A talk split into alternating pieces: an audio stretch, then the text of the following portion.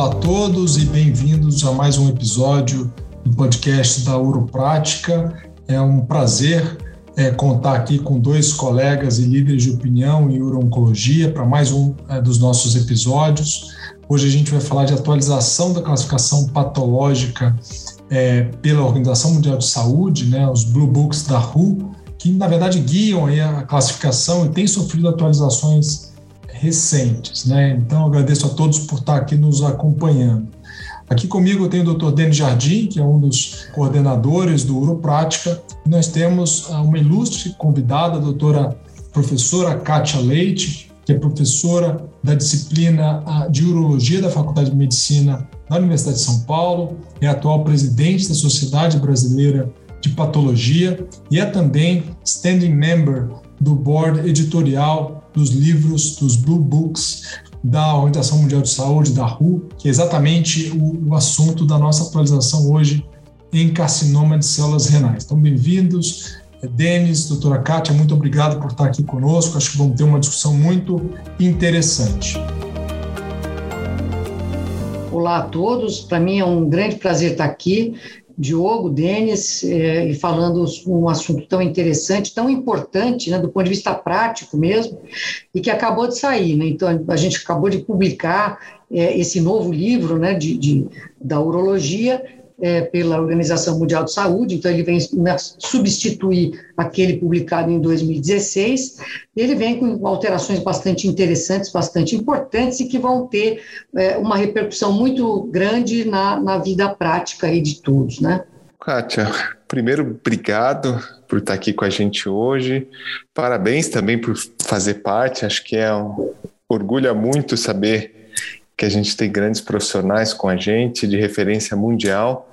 E acho que o primeiro ponto que eu queria uh, trazer é, é justamente para a nossa audiência ali, do, do ponto de vista prático, qual a importância da classificação e, quais foram assim, os principais pontos de novidade nessa classificação nova em relação à anterior?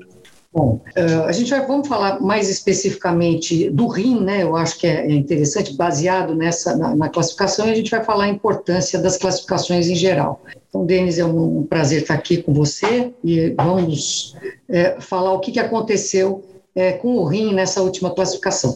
Por que, que é importante a, a todo mundo está no mesmo na, no, na, mesma página em relação às classificações dos tumores. É porque a gente tem que conversar, porque eh, todas as, as informações que vão ser dadas é, pelo patologista, né, a, a, relativo a um diagnóstico oncológico, ela vai basear é, o prognóstico né, do, do, indivíduo, a, a, a, a terapia, né, que é absolutamente é, guiada pelas informações da anatomia patológica, além da, da, do aconselhamento genético, etc., na determinação de doenças familiares, genéticas, etc. Né? Então, essas. É, é, a, e todo, todo mundo tem que fa é, falar a mesma língua, entender a mesma língua que se, que se fala, porque a, a informação que eu dou, ela tem que ser compreendida é, pelo oncologista, pelo cirurgião, porque é isso que, que vai fazer com que haja uma, uma é, uma padronização no acompanhamento e no tratamento dos pacientes. Né? É, isso para a rim ele é muito importante, ele é fundamental. Então a gente tem uma série muito grande de apresentações morfológicas, histológicas, então a gente tem uma variedade enorme de, de, é, de tipos histológicos e que tem uma, uma, uma conotação prognóstica fundamental, né? então a gente tem, tem que saber o que vai acontecer com o paciente, então como é que ele vai poder ser tratado, de maneira ele vai ser tratado, nesse momento, né? então a, a grande maioria dos tumores é, do rim, eles são tratados cirurgicamente, esse é o tratamento é, é, predominante, né? mas hoje muito é, mais comumente a, a, a, nefrectomia parcial, onde se preserva o rim não comprometido, né, que a gente chama então de preservação de néfron, para que a gente tenha uma reserva é, é funcional renal para viver até os 100 anos, como, é que, como a gente está vivendo ultimamente. Né? Então, a cirurgia é, é o tratamento mais comum e a gente vai ter, então, as informações relacionadas a esse tumor. Essas informações elas vão ser nesse primeiro momento prognósticas, né? A gente vai saber como é que esse paciente vai se comportar e no futuro, por isso que é importante também que essa classificação seja é, feita da maneira correta, ela vai determinar é, é, como é que o paciente vai ser tratado numa progressão. Né? Então, a gente sabe que você tem um armamento é, é, disponível, a gente tem as drogas-alvo, etc., é, é, a imunoterapia, etc., mas ela funciona para alguns tipos de tumor, para outros tipos de tumor, eventualmente, ela não funciona. Então, você vai é, é, deixar de é, é, atrasar eventualmente um tratamento que pode funcionar para aquele paciente, mas quando se você não tiver essa informação da, correta, né, e, ou eventualmente deixar de tratar um paciente que teria seria candidato para uma imunoterapia, é, por exemplo, é, um, um, paciente que te responderia. Então, o rim, a, a importância dele é essa, né? Então, é, esses são a, a importância. Então, o que, que aconteceu agora? Né? Então, as principais alterações. Uma é, é que foi é, é, adicionada uma, um novo tipo de, de tumor é, de rim, que é aqueles determinados por alterações genéticas específicas. Né? Então, a gente tem alguns, é, é, algumas alterações genéticas que estão relacionadas ao desenvolvimento do carcinoma é, é, renal. Né? Então, isso é muito bem esclarecido, etc. É, é, e, e essa, então, ela foi incorporada. A gente já sabia que isso existia, mas não existia essa categoria. Né? Então, ela foi colocada. E quem faz parte dessa categoria? São aqueles relacionados a, a translocação né, do, do, do, dos genes da microftalmia, que é mais frequentemente o TFE3, mas também o TFE2. Então, são aqueles eh, carcinomas relacionados à translocação, que, em geral, comprometem os pacientes mais jovens, né, e, em geral, é, os adultos jovens, ou, ou é, por volta dos 18 anos, ele costuma ser o tumor, o carcinoma de células renais mais frequente na criança e no adolescente. Né? Ele te, tende a ter um comportamento um pouco mais agressivo, ser diagnosticado já numa fase é, mais, mais tardia, né? e é, o tratamento deles também não, não costuma responder muito aos inibidores é, do EGFR, do VEGF, etc., de, de, dessa, é, dessa, desse grupo de drogas-alvo. É, existe um outro, um outro tumor, que é um, que é um, antigamente a gente chamava de TCB, relacionado ao TCB, que ele tem uma aparência de célula clara também, que ele, em geral, era, era, é, podia ser é, classificado como um carcinoma de células renais do tipo células claras, porque ele tem uma célula clara.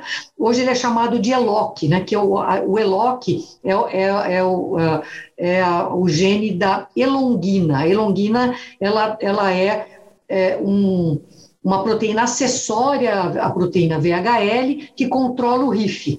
Então você tem uma mutação nessa elongina, ela não consegue fazer um complexo proteico com o, v, com o VHL, né, com o gene von Hippel-Lindau, e ela então vai desencadear, de, desencadear a mesma alteração da via do RIF, como se você não tivesse o VHL funcionando, se você tivesse uma mutação do VHL também. E ele tem uma, umas alterações morfológicas bastante interessantes, que é um tumor que a gente vê é, musculaturaliza em meio a esses grupamentos de células claras. Então, a gente já estava reconhecendo morfologicamente esse tipo diferente de tumor. E esse tumor, particularmente, tem um, um comportamento melhor. Né? Então, ele é um, um comportamento, em geral, é, é, de baixo grau. Ele funciona como um carcinoma de baixo grau. A gente tem aquele uh, relacionado ao rearranjo do ALK e do, a, a, mutação do SMARC-CB, que é o IN1, né, que a gente tem a perda do IN1, deficiente em IN1, e esses dois tumores são tumores mais agressivos, né, são tumores que têm um comportamento pior. O clássico, que a gente também já está acostumado, que a gente está sempre é, é, é, atento a fazer esse diagnóstico é, é, o, é o, aquele relacionado com a deficiência de afumarato hidratase, Então, a fumarato hidratase é uma enzima importante do ciclo de Krebs, e a mutação da fumarato hidratase vai permitir um acúmulo da succinil desidrogenase e essa, esse desequilíbrio metabólico vai proporcionar o, o desenvolvimento de um tumor é, é, bastante agressivo né, de, de, de rim. Então, ele é um tumor, em geral, de um, uma característica oncocítica, ele podia ter um padrão de papilífero do tipo 2, que a gente chamava, e ele tem como característica um nucleolo bastante evidente, do que, que a gente chama de, como um, de uma inclusão viral do CMV ou do seminoma. Então, essa, isso era uma, uma, uma, característica morfológica que fazia a gente pensar nesse tumor. E ele é acompanhado de um desenvolvimento de leumiomas cutâneos e uterinos nas mulheres. Ele é tão, é, esse distúrbio metabólico, ele é tão exuberante que as mulheres é, que, que, possuem essa mutação e desenvolvem esses leumiomas, elas têm que ser esterectomizadas por volta dos 20 anos, de, a, a, tal a quantidade é, de leumiomas que essa, elas desenvolvem. E junto com isso, o, o, o, carcinoma de células renais, que é bastante agressivo. É, esses tumores, assim, do ponto de vista de tratamento, eles não podem ser é a active surveillance, né, como alguns tumores a gente pode esperar, né, 3 centímetros, por exemplo, esse tumor, assim que ele é diagnosticado, ele tem que ser ressecado, porque eles são tumores agressivos e você não pode perder o timing da ressecção. Existem já alguns protocolos de, de, de, de, tratamento, e eu acho que eles fazem, vocês é que tem que me lembrar aí exatamente, mas eu acho que ele, ele, ele tem algumas. É, é, é, é alvo junto com imunoterapia, que eles respondem mais ou menos, eu não me lembro muito bem, mas ele tem já protocolo específico para tratamento quando existe a progressão é, desse tumor. E o da, da, também aqueles relacionados à succinildesidrogenase, né, a, a, mutação da succinildesidrogenase, que também é um tumor de que a gente colocava ele meio no, no, no bolo dos oncocíticos, e, e que ele, é, ele tem essa alteração específica. Como é que a gente faz esse diagnóstico, além da morfologia, desses dois, particularmente, do, é, do da fumarato hidratase e do succinil desidrogenase? É com a imunohistoquímica. Então, a gente tem anticorpos disponíveis comercialmente, e quando a gente tem essa, essa, essa desconfiança, né, ou esse, esse diagnóstico diferencial, a gente faz uma imuno e eles vão estar ausentes. A imuno, imunohistoquímica vai ser negativa, enquanto que todos os outros tecidos eles vão expressar normalmente esses dois é, anticorpos. Então, de uma maneira muito simples, a gente consegue fazer esses diagnósticos aí. Então, como você teve o deslocamento de alguns desses tumores que a gente, já, a gente colocava, por exemplo, nos papilíferos tipo 2 ou nos oncocíticos, a classificação desses outros também ela já, já modificou. Então, nos oncocíticos, o que, que a gente tem? Hoje, a gente tem os, os oncocitomas, que são neoplasias benignas, tem o cromófobo, né? e depois tem os oncocíticos inespecíficos, Tá? Então, como a gente. É, é, que fica também uma coisa meio ainda nebulosa, a gente vai ter, vai, vai identificar outros tumores nesse grupo aí. Mas o, como a gente tinha, por exemplo, o succinil desidrogenase dentro desse grupo, hoje você tem esse tumor oncocítico, você faz essa, essa identificação por imunohistoquímica, então você já não classifica mais ele como oncocítico inespecífico, ele já vai para uma classe específica de tumor. E aconteceu a mesma coisa nos papilíferos. Então, a gente, vocês lembram, a gente tinha é, histologia papilífera, até 1,5 centímetro, a gente chama de adenoma. Depois de 1,5 centímetro, essa histologia de papilífero que a gente chamava antes tipo 1, ele é, então, um carcinoma papilífero. Hoje a gente já não, não, não vai mais usar essa nomenclatura tipo 1 e tipo 2. Então, vai ser o carcinoma papilífero, que é, então, o ex-papilífero tipo 1, e o tipo 2 a gente não tem mais. E no tipo 2, o que, que a gente colocava, que a gente também achava, faz, falava que era um saco de gato? Muitos desses eram o fumarato hidratase, que tem essa, essa característica, ele tem uma célula do, de padrão oncocítico, mais uma arquitetura papilífera, e alguns da translocação. Então, a gente eliminou, tirou esse tipo 2 para a gente tentar colocar ele nas características mais específicas a que eles pertencem. Então, essas foram, acho que as alterações assim mais, mais importantes mesmo. Eu tenho uma pergunta, Kátia, não sei se foi abordado. Uma alteração patológica que tem ganhado interesse clínico até para ajudar a gente a definir tratamento é a presença de componente sarcomatoide, componente rabidoide. Teve algum avanço em relação à recomendação de dar percentual, de como reportar isso para os clínicos? Olha, Porque Parece que imunoterapia funciona melhor nesses tumores e é uma informação Isso, relevante para nós. Exatamente, esse aqui é o ponto mais importante. Então, o patologista, qualquer porcentagem de, de é, sarcomatoide deve ser reportada, e a gente pode, eu acho que esse é um refinamento que acho que vai ajudar a gente a separar os casos, então, né, é, salientar essa porcentagem, principalmente do sarcomatoide, porque ela tem essa conotação de melhor resposta ao, ao, à imunoterapia. Então, eu acho que esse é, esse é, um, é, um, é, é uma, uma coisa muito importante que você chamou a atenção, Diogo. E assim, lembrando que o sarcomatoide ele pode estar associado a qualquer tipo de tumor, é, a qualquer dos tipos de tumor. Então, ele mais comumente ele está relacionado ao carcinoma de células claras, né, que a gente que é o que mais a gente tem. É, eventualmente o papilífero e também mais raramente o cromófobo, né, que o cromófobo entre esses mais comuns, ele seria o, o teria um comportamento mais tranquilo é, é, mas quando ele tem um componente sarcomatoide associado, ele é muito, muito, muito agressivo.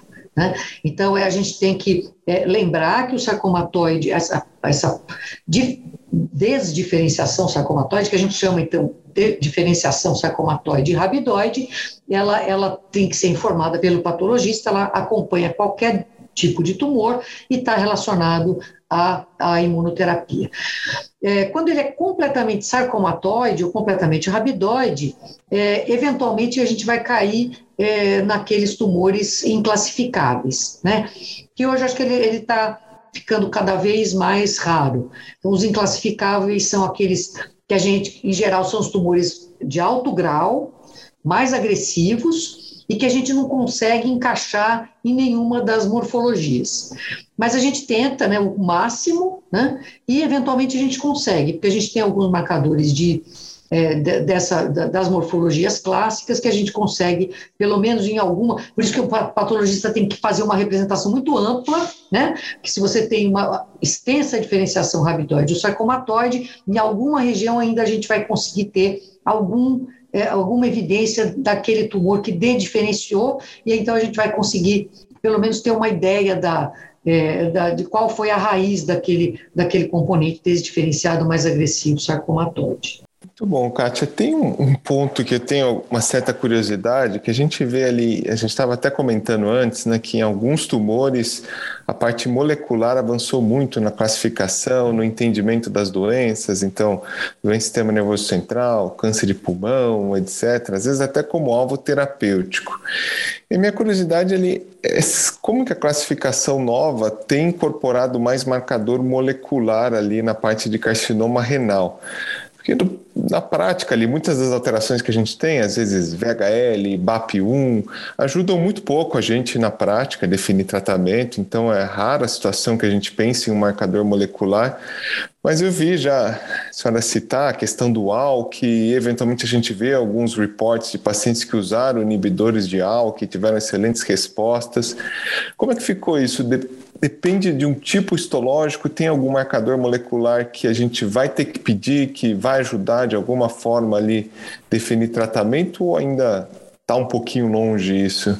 Então, é, é, engraçado que se você for, na hora que você começa a fazer, a estudar a genética molecular dos carcinomas de, de células renais, é, na realidade, eles fazem parte de um conjunto inteiro, entendeu? Então, assim, você tem é, o VHL, né, que está tá naquela o carcinoma de células claras, e é o VHL, ele dá alteração no controle do RIF.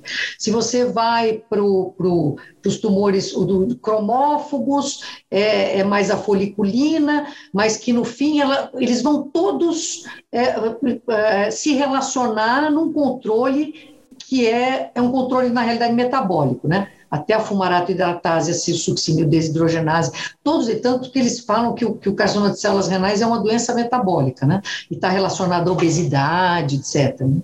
Então, é, é, é, e o que, que acontece também? Não existe uma relação é, genótipo-fenótipo completamente é, definida, entendeu? Essa que é uma coisa interessante. Então, você tem muitos tumores, por exemplo, que estão relacionados com alterações da via do emitor, é, com várias é, manifestações histológicas. Então, você tem angiomiolipoma, né, que está que é, é, relacionado à, à, esclerose tuberosa, então, que é uma, a mutação é, dos controladores do emitor, né, do TS, TSC 1 e 2, né, que é a tuberina e a martina e tuberina, que controlam negativamente a via do emitor. Você tem outras apresentações. Então, você tem os tumores oncocíticos, o tumor eosinofílico é, sólido cístico, que também ele está tá relacionado às alterações do emitor. Então, não, não existe uma, é, é, uma correlação é, genótipo-fenótipo absolutamente estreita. Então, isso acontece, eu vou ter esse tumor, eu vou tratar dessa maneira. Na realidade, a gente tem está definido alguns, alguns deles que têm essa, essa correlação muito, então por isso, por isso que ele ficou como geneticamente determinados, e os outros que você ainda tem várias alterações, várias outras mutações que estão sendo descritas e que fazem parte de um, de um fenótipo só. Como você falou, o BAP, por exemplo, ele, ele tem um fenótipo de células claras, né? Então esse aqui é interessante. O, o, o, o, o ELOC também ele tem esse fenótipo célula clara. Então isso vai ajudar a tratar? Não ajuda por enquanto, não. Então, o rim ainda não está com aquela classificação molecular absolutamente definida, como é hoje o tumor do sistema nervoso central, ele é completamente baseado hoje na classificação molecular. Né? Então, ele, e todo o tratamento também é baseado nesse. O nosso diagnóstico todo é baseado na, na, na, nas características moleculares do tumor. Então, o rim é um pouquinho diferente. Só uma, queria também dar outra novidade que vocês vão sentir nos nossos laudos. Então, a gente tem o carcinoma papilífero de células claras, lembra? Então, é túbulo papilífero de células claras ou papilífero de células claras, que é, é, é, é, um tumor indolente, etc. Por, por essa razão, por ele ser um tumor indolente, sem registro de metastatização, a gente não vai mais chamá-lo de carcinoma. Tá? Então, ele vai chamar tumor papilífero de células claras. Então, para tirar essa esse, essa carga do, desse nome carcinoma. Então, acho que é uma coisa que vocês também vão sentir. Eu queria que vocês acostumassem também com algumas coisas, que é, é eventualmente, por exemplo, você faz um, um, diagnóstico de um carcinoma de mama, é, o, o, ginecologista, o mastologista nem pega, o oncologista nem pega o, o laudo se não tiver o perfil imunohistoquímico, né? Você nem, nem aceito, nem aceito. Mas isso é, é mais incomum para o carcinoma de rim, por exemplo. Mas o, o, dito que a gente é, é, expôs aqui, né, como você tem diferenças na, é, na apresentação, no prognóstico, eventualmente no tratamento, na progressão, a, a imunohistoquímica hoje ela faz parte do diagnóstico de carcinoma de células renais também. Então a gente eventualmente com um painel curto, um painel pequeno, eventualmente até seis marcadores no máximo, a gente consegue fazer um diagnóstico acurado e dar um nome adequado para esses tumores. Então assim fiquem acostumados né, a essa necessidade, que a gente vai fazer uma, uma classificação melhor, que eu acho que vai ser melhor para os pacientes e para vocês também, para acompanharem seus doentes. Excelente, acho que foi um excelente, um enorme resumo, muito prático do que mudou. Queria ouvir se o Diogo tem alguma consideração final, algum ponto final prático para a gente poder encaminhar a nossa conversa ali para o final. Queria, na verdade, agradecer a Kátia por trazer essas atualizações e, e, e, é muito importante esse tipo de discussão que vai se tornar cada vez mais frequente, né? Porque essas reclassificações, incorporação de novos parâmetros, é, não só de anatomia patológica, mas de outros biomarcadores, isso vai, vai se tornar uma realidade cada vez mais frequente e a gente precisa estar atento a, a, em todas as áreas né, na oncologia. Então, queria agradecer mais uma vez a Kátia por estar aqui com a gente. Eu que agradeço a oportunidade aqui. Para mim foi um prazer falar com vocês. Estamos aí à disposição para qualquer é, discussão relacionadas aos assuntos de uropatologia, que vocês sabem que é a minha paixão, meu motivo de vida. Obrigado, Kátia. Novamente, parabéns. Convidar todos a escutar as outras edições do podcast e acompanhar os eventos mensais do Uro Prática. Então, um abraço a todos, até uma próxima. Abração aí, gente. Obrigada.